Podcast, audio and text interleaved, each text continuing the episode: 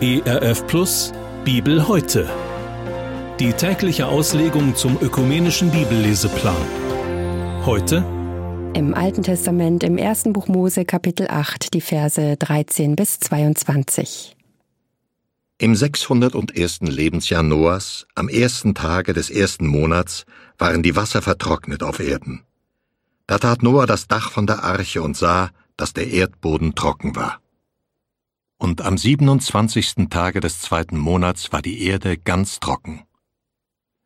Da redete Gott mit Noah und sprach, Geh aus der Arche, du und deine Frau, deine Söhne und die Frauen deiner Söhne mit dir, alles Getier, das bei dir ist, von allem Fleisch, an Vögeln, an Vieh und allem Gewürm, das auf Erden kriecht, das gehe heraus mit dir, dass sie sich regen auf Erden und fruchtbar sein und sich mehren auf Erden. So ging Noah heraus mit seinen Söhnen und mit seiner Frau und den Frauen seiner Söhne. Dazu alle wilden Tiere, alles Vieh, alle Vögel und alles Gewürm, das auf Erden kriecht. Das ging aus der Arche, ein jedes mit seinesgleichen. Noah aber baute dem Herrn einen Altar und nahm von allem reinen Vieh und von allen reinen Vögeln und opferte Brandopfer auf dem Altar. Und der Herr roch den lieblichen Geruch und sprach in seinem Herzen, Ich will hinfort nicht mehr die Erde verfluchen um der Menschen willen, denn das Dichten und Trachten des menschlichen Herzens ist böse von Jugend auf. Und ich will hinfort nicht mehr schlagen alles, was da lebt, wie ich getan habe. Solange die Erde steht, soll nicht aufhören Saat und Ernte, Frost und Hitze, Sommer und Winter, Tag und Nacht. Das war der Bibeltext für den heutigen Tag, entnommen aus der großen Hörbibel mit freundlicher Genehmigung der Deutschen Bibelgesellschaft. Hier noch einmal die Bibelstelle im Alten Testament, im ersten Buch Mose Kapitel 8, die Verse 13 bis 22. Wir hören jetzt Gedanken von Ute Krohn-Böngeler aus Siegburg. Es reichte ihm. Wie schön hätte es sein können. Alles war so gut eingerichtet. Der wundervolle Garten, die Bäume und Pflanzen, die Vielfalt der Tiere und dieser wunderbare Mensch, der das alles hegte und pflegte und mit dem man so gut umgehen konnte. Aber dann hatten dieser Mensch und seine Frau sich in den Kopf gesetzt, auch ohne ihn zurechtzukommen.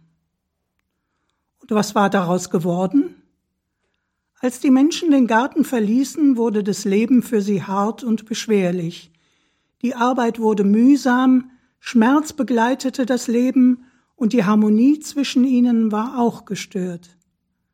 Und schließlich wurde es so schlimm, dass es ihn, Gott gereute, dass er die Menschen auf dieser Erde gemacht hatte. Denn das Dichten und Trachten ihres Herzens war nur böse, immer da. So war die Bilanz. Gott hatte die Nase voll und wollte alles wieder zerstören, was er geschaffen hatte.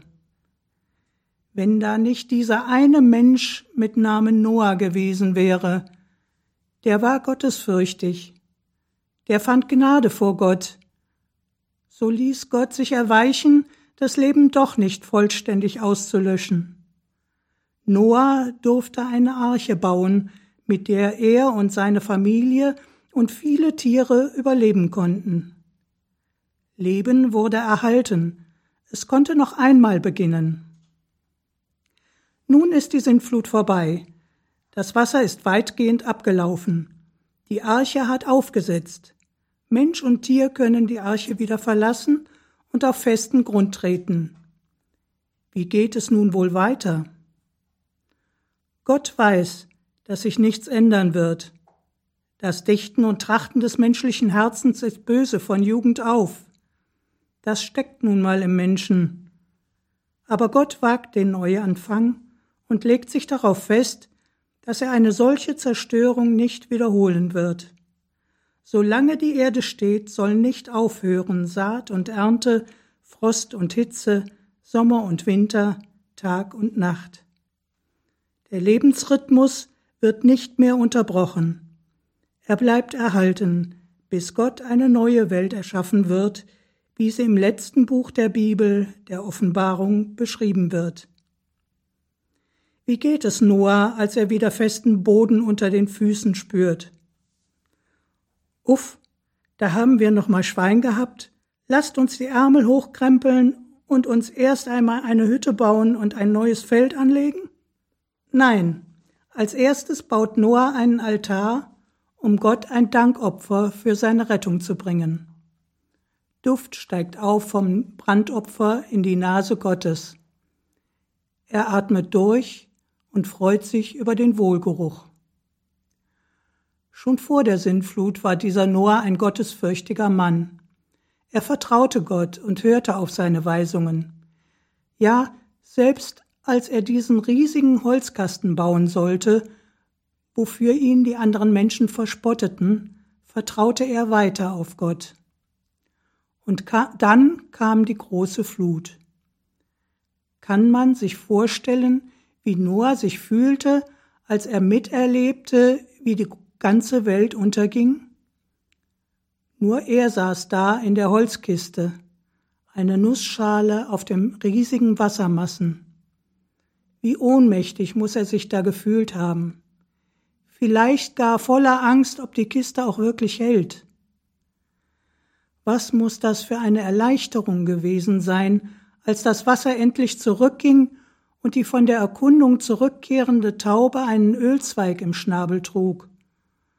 Und dann konnte Noah, als der Boden endlich trocken genug war, wieder einen Fuß auf die Erde setzen. Ob er da wohl noch weiche Knie hatte?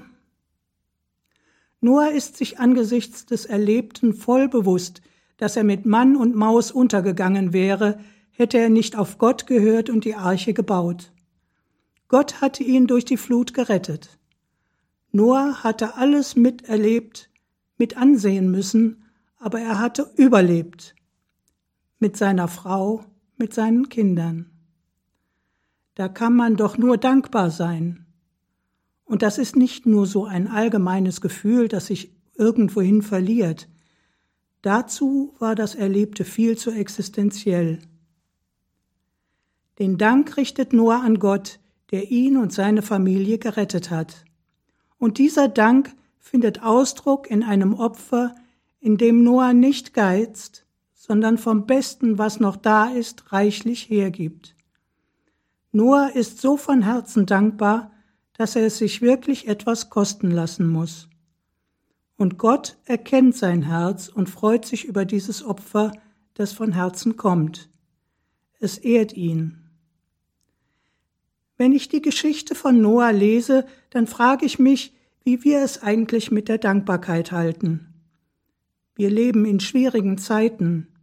Eine Krise reiht sich an die andere. Klimakrise, Pandemie, Krieg in Europa, Energiekrise, Inflation und Rezession. Viele verlieren den Boden unter den Füßen, kommen ins Schwimmen.